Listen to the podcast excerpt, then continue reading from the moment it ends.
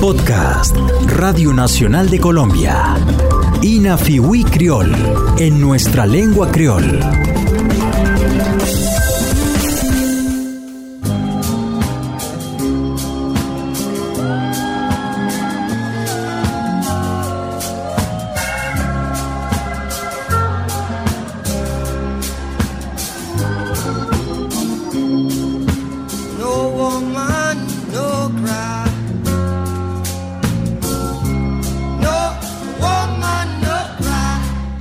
De reggae, es inevitable mencionar a Bob Marley, quien además de No Woman No Cry, le dejó innumerables éxitos al mundo.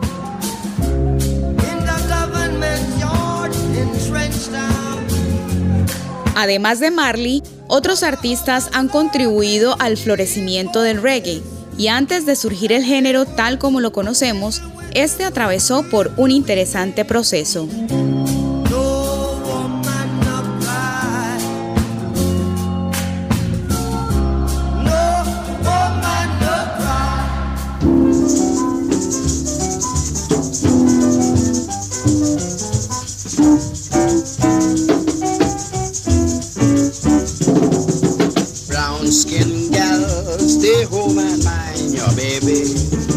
La música popular jamaiquina, como se conoce, tiene sus inicios eh, básicamente de dos, de dos grandes ramas. Uno lo que era la música local jamaiquina, con ritmos como el mento, como el calipso, pero también en música religiosa que se llama por lo menos cúmina, y cómo se fusionó eso también con la influencia de los artistas de Estados Unidos, especialmente artistas que tocaban RB, blues y jazz.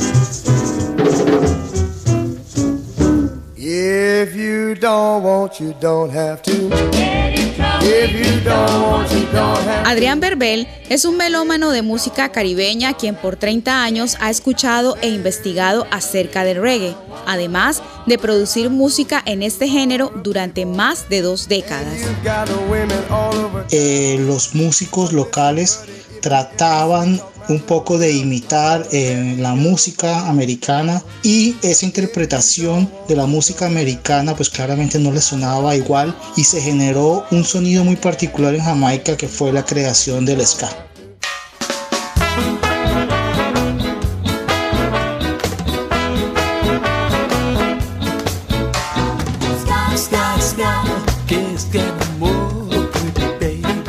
Características importantes del ska es que el énfasis que se hacía especialmente con la guitarra eh, era en el segundo y en el cuarto compás y básicamente la guitarra sonaba cuando la tocaban ska, ska, ska, ska.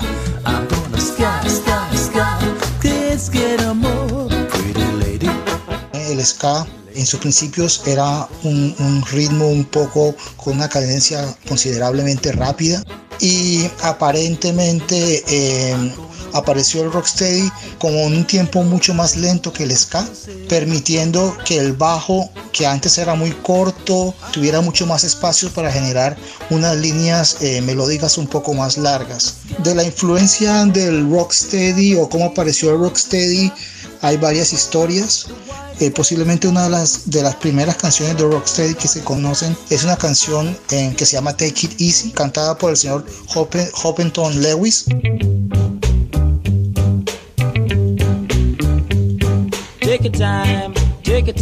Después del rocksteady, entonces la evolución musical en Jamaica dio para que apareciera por primera vez el reggae.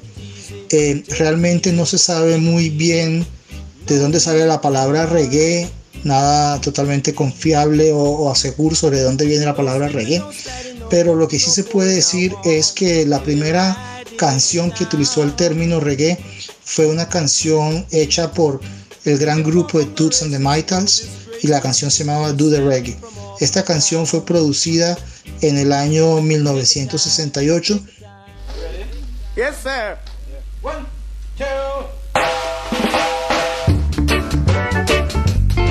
El reggae se caracterizaba básicamente por ser un, podía ser también un poco más lento o, al, mismo, al mismo tiempo cadencia que el rocksteady, pero algo que lo caracterizaba era la presencia del órgano que hacía el, sonido característico eh, que conocemos en el reggae.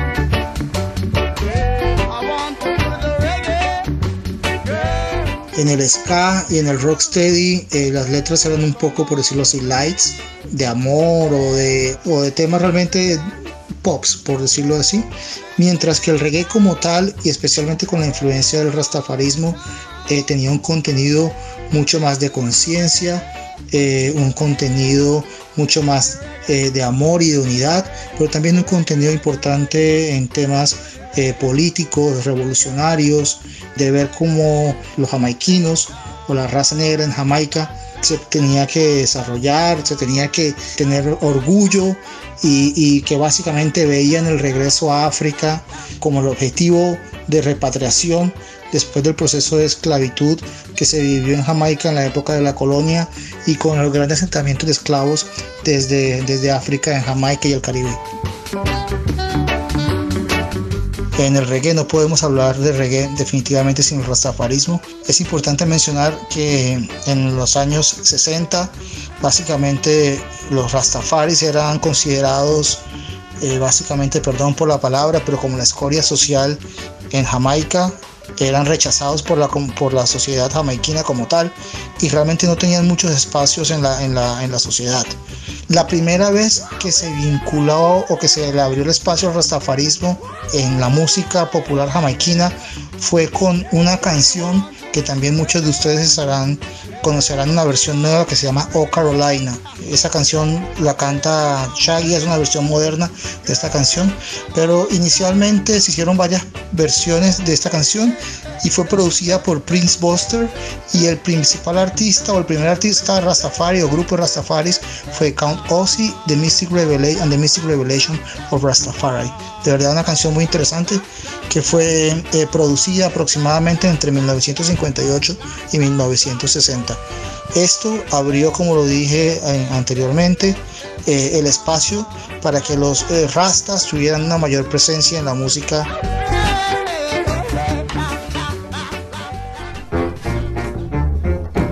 Hola, soy Sally Flores y esta es una nueva entrega de Inafiwi Creole en nuestra lengua creole.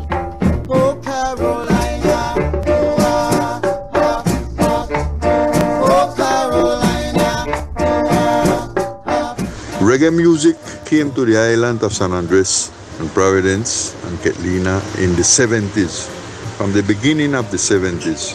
The way how the, the, the, the music get, this reggae music get to the island was through our sailors them and families them that live in, the Caribbean islands, in in Colon or in Carn Island or Bluefield or in Miami. And the different sailors them that work on the on the ships them that used to bring cargo here from Miami. De acuerdo con Prophet Nigus, ex integrante de The Rebels y uno de los pioneros del reggae en el archipiélago de San Andrés, Providencia y Santa Catalina, el género llegó a las islas a inicios de los años 70 a través de los sealers o marineros que trabajaban en barcos de carga y por intermedio de familiares de los nativos que vivían en otras islas del Caribe, también en Colón en Panamá, Corn Island y Bluefields en Nicaragua, como además en Miami.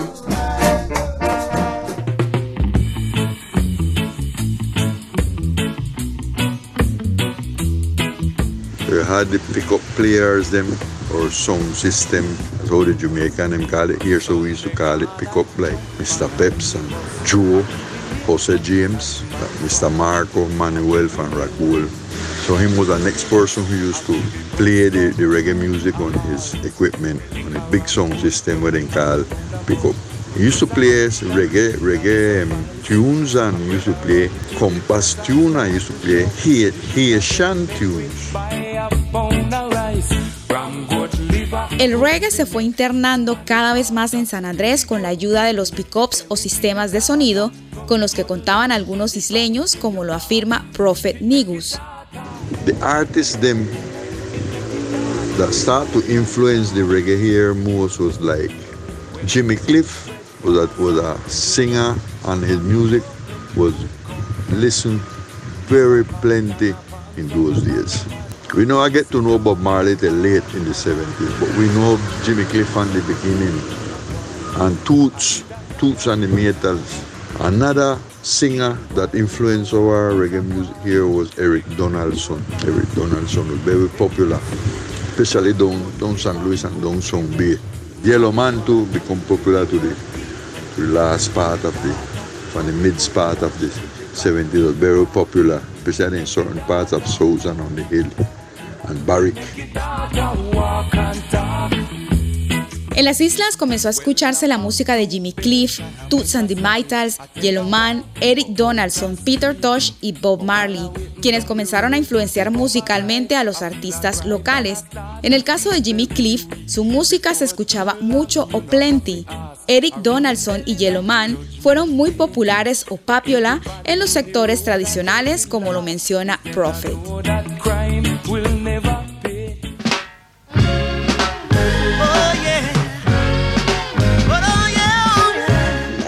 People will start travel around and start understand the Rastafari movement and the thinking movement and philosophical movement of the Caribbean and see how the essence of that was start express it. And it start becoming different things. So in the 80s them was a moment where everybody start stand up for, for look for see towards what we could have built for be no no no go down in a no go down in a well a hole you know you understand? Culturally Joe Taylor, productor, compositor e intérprete de reggae de Providencia, manifiesta que hacia los años 80 en el archipiélago de San Andrés se empezó a expresar a través de la música toda la filosofía del Caribe y del rastafarismo y los artistas locales comenzaron a utilizar la música como un medio para no hundirse culturalmente.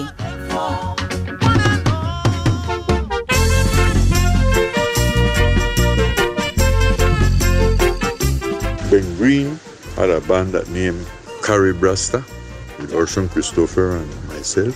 They started out playing in like something like what what I mentioned already, the, the, the Mentor and Calypso Reggae. And then came the Rebels, and after the Rebels, many other bands. The Rebels obviously marked the history of Colombian reggae music. It was recognized as the most influential reggae band spreading the reggae music in Colombian territory.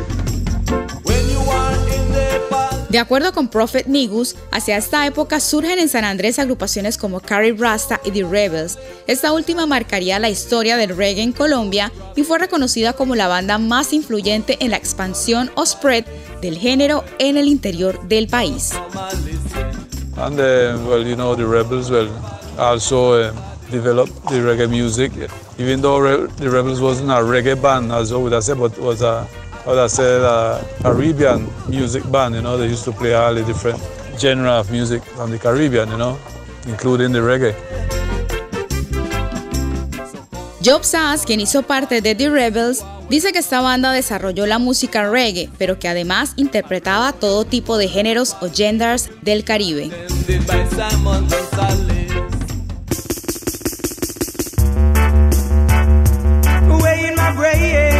Entre tanto, en esa misma década en Jamaica surgirían cambios que le darían un nuevo giro a la música reggae. Pero en 1984 eh, se presenta eh, algo innovador y nuevo que hizo realmente, que tuvo realmente un impacto importante en cómo evolucionó la música eh, en los años 80. Y esto fue a través de una canción en particular que se llama Under My Slanten, eh, cantada por el artista Wayne Smith, esto fue en 1984, y producido en el estudio de King Jamis con, eh, con otros productores como Wayne Smith y, Noel Davy. Básicamente esta, lo interesante de esta canción o de esta producción fue que toda, fue toda hecha con un pianito pequeño Casio eh, y, él, dio el inicio, sin tener otros instrumentos, dio el inicio de lo que se llamó el Digi Reggae o el reggae digital.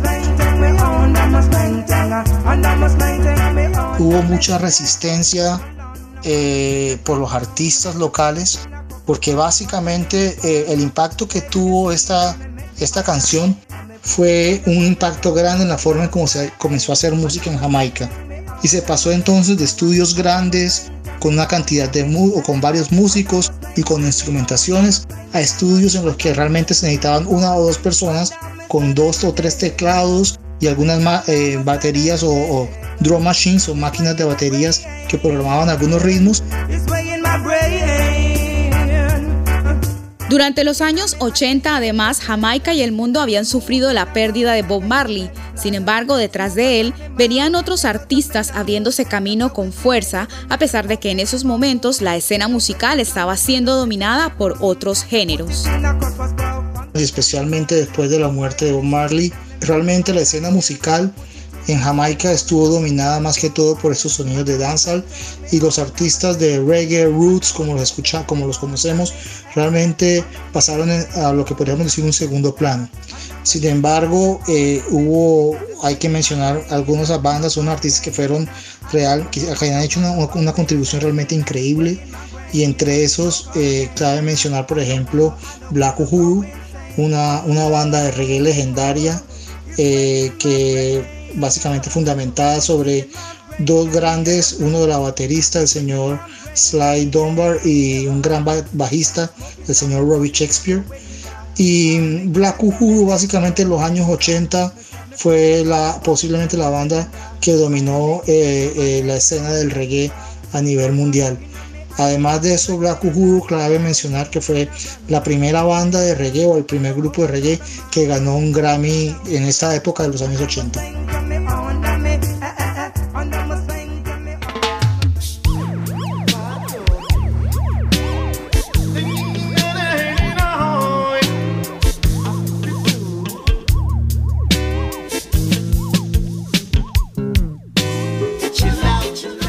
The another reggae artist that very influential down here, well, we know say is um, the Lucky Dube from Africa. They say Lucky Dube was an artist that came up afterward. We get to know Lucky Dube in the 80s. I would have said the most influential out of all of them was this uh, Lucky Dube. I don't, it's something incredible, the influence that Lucky Dube have still yet. La música de otros artistas de reggae llegaba en ese entonces al archipiélago de San Andrés, uno de ellos el sudafricano Lucky Dube, quien se convirtió en el músico más influyente del género en las islas y actualmente, como lo afirma Prophet Nigus, sigue influyendo en la escena musical local. Este artista surgió Okiemop, después o Afterward, de los jamaiquinos que sonaron en las islas en un principio.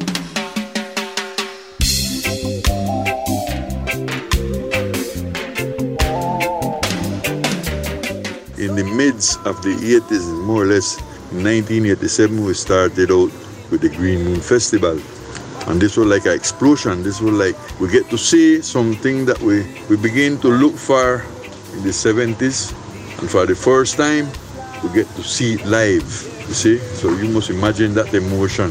And to say the real players of reggae, bands them from Jamaica come over and from Haiti and from Africa and from a different nation was after 1987 in the Green Festival. En 1987 surge el Green Moon Festival en San Andrés, un escenario tanto para los locales como para los artistas del Gran Caribe y del continente africano. Afirma Prophet que este fue un momento explosivo en el que por primera vez se apreciaba la música reggae en vivo con las bandas que llegaron o como OVA desde Jamaica, Haití y otras naciones.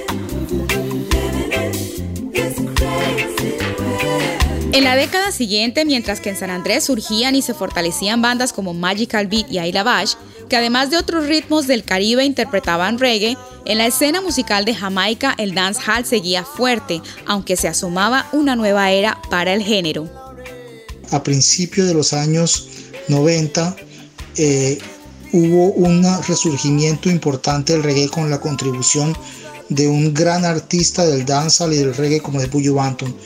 Él en esa época generó dos discos que han sido considero yo emblemáticos en la historia musical del reggae, eh, básicamente el Til Chilon y el de Ina Heist, dos discos realmente fabulosos e históricos eh, en la época del reggae.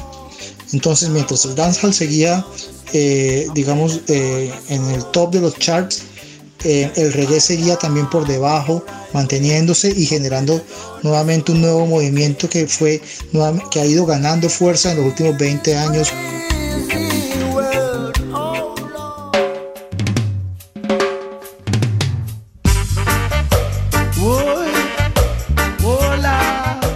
Durante los últimos años, el reggae ha ido tomando fuerza en Jamaica con un nuevo grupo de exponentes, como lo afirma Adrián Berbel.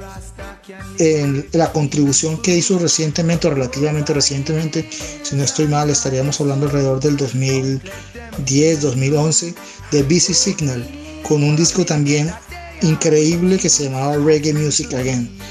Eh, este, este, este disco nuevamente trajo el reggae al primer plano en la industria musical jamaiquina y generó lo que se llama o lo que se ha conocido como el reggae revival o el movimiento reggae revival en la que una cantidad de artistas jóvenes eh, están ahorita eh, llevando el reggae nuevamente a unos niveles increíbles a nivel mundial.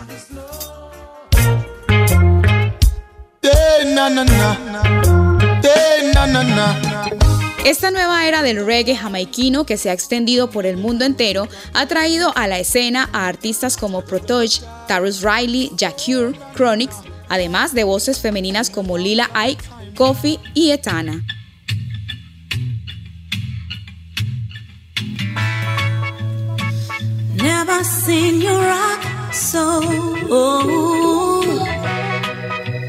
Now it's time to play. I see the strong, you know, it's something that the taking strength, growing, you know, it's something that uh, not to deal with non-competition, you know, reggae music is not a competition thing. It's a, it's a, it's a living, it's a life thing, you know. So the people that will do reggae music, uh, artists know they look for big time fame and compete with no one but just to play the reggae music, just to play the music and express the message, uh, the living that they live, you know, the liberty and, and reality that, that we live in Ireland, you know, the natural expression, you know.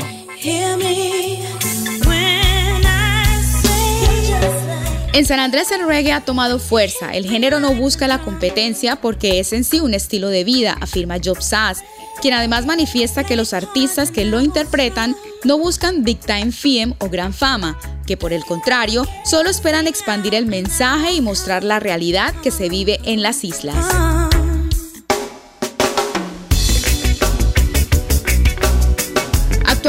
El archipiélago cuenta con exponentes como Job Sass and the Heartbeat, Prophet Nigus, Joe Taylor and the Fire Band, Royal Roots, Our Vibes, Red Crab y Elijah, pero en general todos los artistas musicales, tanto en San Andrés como en Providencia y Santa Catalina, han sido influenciados por el reggae.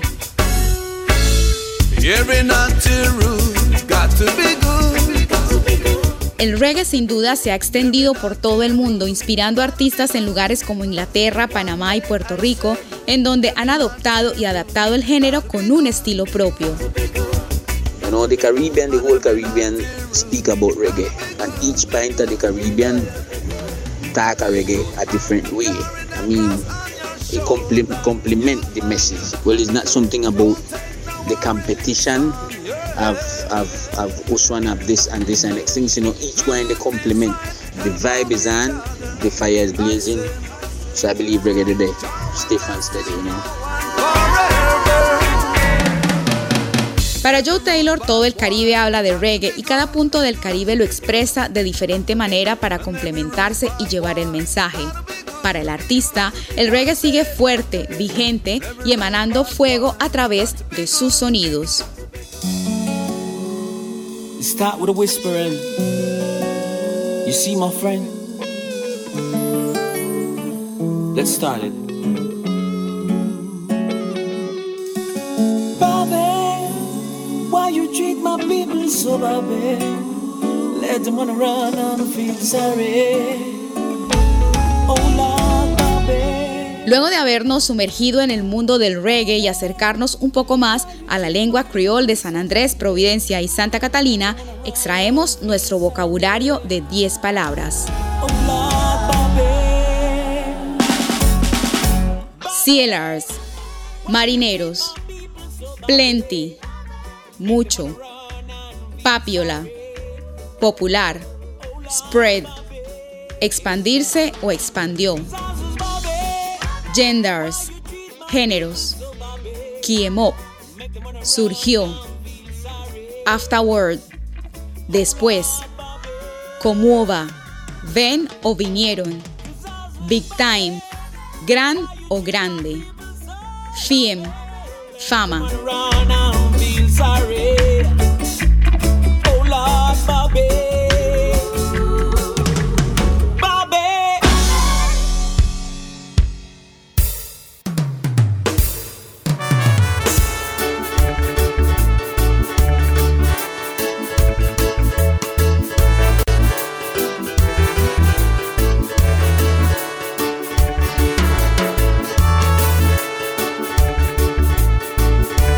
Los espero en una próxima entrega de Inafiwi Creole, en nuestra lengua creole.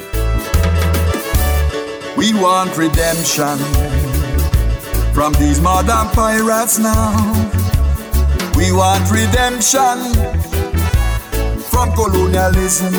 Ooh, we're fighting for self-determination. We're fighting to be our nation.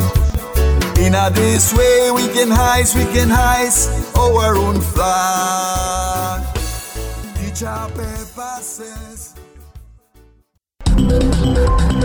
Acabas de escuchar Inafiwi Creol en nuestra lengua creol, un podcast de Radio Nacional de Colombia.